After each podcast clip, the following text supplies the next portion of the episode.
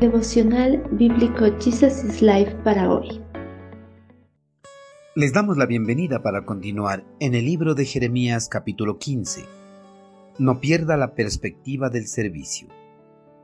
Luego dije, Señor, tú sabes lo que me sucede.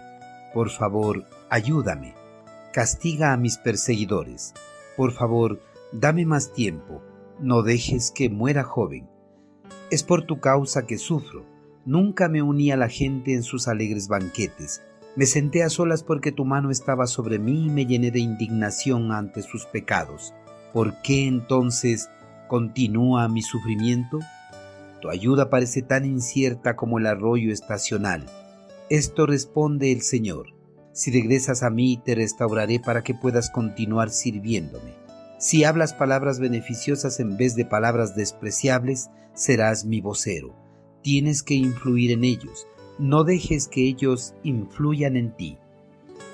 Perder la perspectiva de la fidelidad en el servicio al Señor es fácil, mucho más cuando las aflicciones llegan a la vida. Esto se debe a que muchos creyentes no comprenden que las pruebas o aflicciones hacen parte de la vida de los siervos de Dios. Por eso, al no comprender este hecho, cuando las pruebas llegan a sus vidas con total facilidad reprochan a Dios por lo que tienen que atravesar, pues piensan que el Señor los ha abandonado y dejado a la deriva a pesar de que le han estado sirviendo con fidelidad. Incluso algunos creyentes no solo lo reprochan, sino que empiezan a enumerar las cosas que han hecho desde que empezaron a servir activamente en su cuerpo. Ellos enumeran las horas que han dedicado para estudiar su palabra, enumeran los ministerios en los cuales han servido con los dones y talentos recibidos, tratando de esa manera de demostrar al Señor que han sido siervos ejemplares y no merecen la desgracia que les sobrevino. Al igual que muchos creyentes de la actualidad, en el pasado el profeta Jeremías también perdió su perspectiva de fidelidad en el servicio a Dios.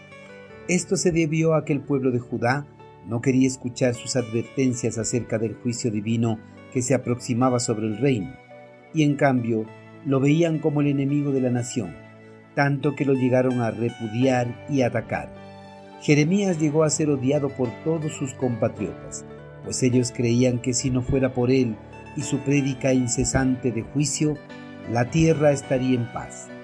A pesar de que el Señor le había advertido desde el inicio de su ministerio que todos se le opondrían, esto a la final terminó por afectar al profeta incluso lo llevó al desaliento. Jeremías, dominado por el desaliento y el desprecio de sus compatriotas en la presencia del Señor, acusó que sufrimiento era debido a su ministerio y no conforme con eso, cuestionó al Señor y le dijo que desde que fue llamado al ministerio nunca se unió a la gente perversa en sus alegres banquetes, que más bien se sentaba a solas porque su mano estaba sobre él y se llenaba de indignación ante los pecados de sus compatriotas. Y entonces, ¿por qué estaba sufriendo? Además le dijo al Señor que su ayuda parecía tan incierta como un riachuelo estacional. Es difícil mantenerse siempre fuerte en el ministerio, pues las pruebas y las aflicciones debilitan la fe, roban la esperanza y la seguridad de la protección de Dios.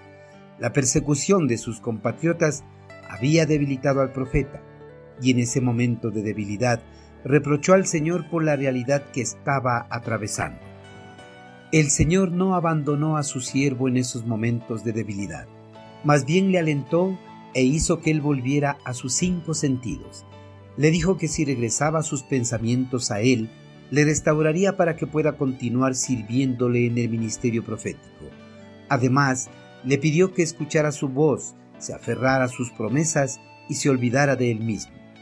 El Señor repitió la promesa que le había hecho al principio de su obra como profeta. Al llegar a este punto, el Señor le había prometido al profeta hacer de él un muro fortificado de hierro contra el pueblo, y lo animó para que vuelva a ser el portavoz digno que había sido. Queridos hermanos, hasta los más grandes héroes de la fe han sido presa de la duda y de la desesperación. Si esos siervos valerosos temieron, dudaron, necesitaron ser amonestados, alentados y ayudados para tener seguridad de las promesas de Dios, con mucha más razón nosotros, todos nosotros podemos esperar que en algún momento vamos a beber en alguna medida la misma copa amarga que bebió el profeta. Pero podemos tener la certeza de que nuestro amado Señor nunca nos va a abandonar en esos momentos difíciles.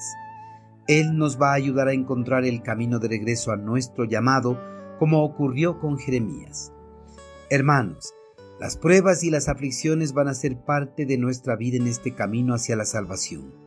Por eso, debemos ser fuertes para no decaer con total facilidad ante la mínima prueba o aflicción que se nos presente. Esta fortaleza solo la tendremos si mantenemos una estrecha comunión con el Señor.